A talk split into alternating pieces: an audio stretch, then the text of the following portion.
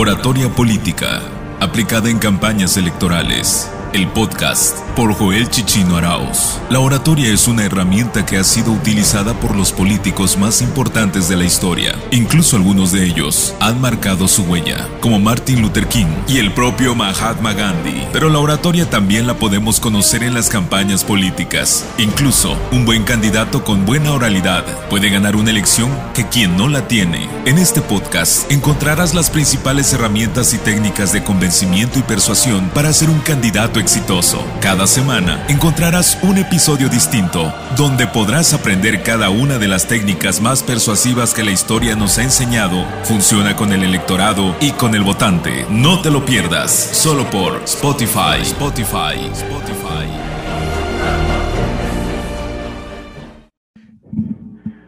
Hola, ¿qué tal?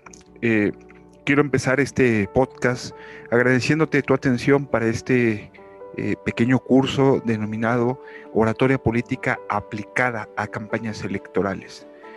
Eh, este curso tiene como objetivo enseñarte algunas técnicas, métodos, eh, compartirte mi experiencia con, referencia a la oratoria política, pero principalmente aplicada a una cuestión que lleva un sinfín de estrategias a lo largo de de su desarrollo, que es el tema de las campañas electorales. Al momento de grabar este pequeño podcast, eh, estamos en vísperas de iniciar el proceso electoral que del 2021 en México, en mi país México, que particularmente en el, estado de Tlaxcala y en todo, prácticamente todos los estados, donde se van a elegir gobernadores, se van a elegir presidentes municipales, diputados locales, diputados locales, federales, va a ser la elección más grande de la historia. Por lo tanto, considero que una herramienta fundamental, determinante hoy en día en la época digital, en la época de la pandemia, es la aplicación de la oratoria política. Por lo tanto, voy a subdividir este pequeño curso en eh, grupos, en eh, temas y subtemas, eh, que van a tener una secuencia y que va a complementarse prácticamente lo que va a ser este mini curso y para lograr el objetivo que me he determinado que es que tú tengas una herramienta fundamental y que concibas de manera amplia de qué manera se aplica la oratoria política en estos tiempos, en los tiempos del COVID, aplicada para las campañas electorales. Bien, este pequeño podcast, este primer podcast lo he denominado como primer punto, el primer tema, el ABC del discurso político actual. ¿A qué me refiero con ABC? ABC significa que te voy a enseñar lo elemental del discurso político de manera genérica para después entrar de manera particular a las campañas políticas. Evidentemente me refiero al actual, dado que los discursos políticos se confunden la época anterior, la época del prismo, particularmente en México, la época del discurso ochentero, el discurso que por tanto tiempo prevaleció en la manera de hacer política en nuestro país, a la época actual, que es la época que donde la oratoria política se ha tenido que moldear o se ha tenido que encuadrar a lo que son las plataformas digitales, particularmente las redes sociales, ya que esta herramienta, aparte de cambiar la vida, ha determinado agenda, ya ha determinado una herramienta también fundamental para llegar al electorado en este momento de pandemia, donde las campañas políticas no van a poder ser 100% presenciales y no va a poder llevarse a cabo esos eventos masivos a los que estamos acostumbrados. Por lo tanto, las redes sociales van a ser una herramienta determinante para poder hacer política. Entonces, eso hace que la oratoria política, la manera de pronunciar un mensaje, tenga que encuadrarse a esa nueva actualidad. Bien, quisiera entrar ya de lleno al tema de manera concreta y quisiera hacer una diferencia. ¿A qué, a qué me refiero? Quisiera describir las características del discurso actual y de qué manera se diferencia con el discurso pasado. Primero procedo a describir el discurso pasado.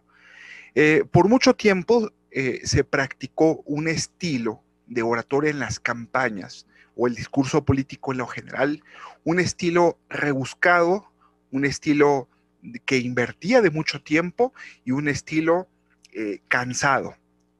¿A qué me refiero? Y, y, aparte, bueno, y un estilo que utilizaba una forma muy rimbombante, donde utilizaba una voz engolada, donde el orador eh, prácticamente era un monólogo de conceptos de teoría política, de democracia, de socialismo y prácticamente una exposición del sistema de gobierno actual. Eh, esto, ¿A qué me refiero de manera particular? Eran discursos o se caracterizaban de discursos donde arrastrábamos un estilo muy formal y muy excesivamente lleno de terminología muy rebuscada, donde hacía que se luciera el político, pero generalmente no conectaba con la gente.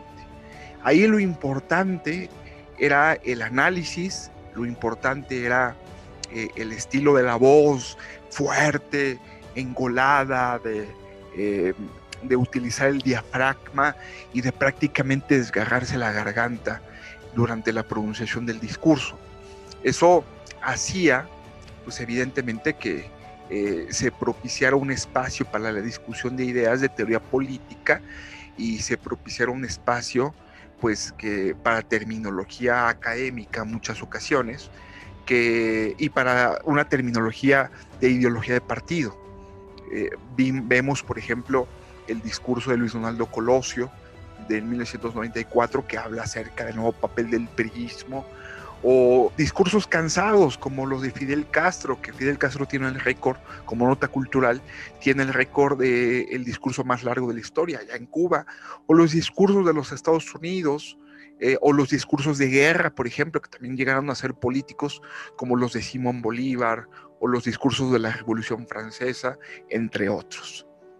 Esto cambia, esto dura mucho tiempo, pero hay una revolución en el, estilo de hacer política y empieza a haber un papel protagónico de los medios de comunicación, eh, donde en un principio era la radio y la televisión, eh, los periódicos, pero al llegar las redes sociales, eh, las redes sociales empiezan a moldear una forma de pensamiento de la actualidad que influye en el electorado, las, los votantes.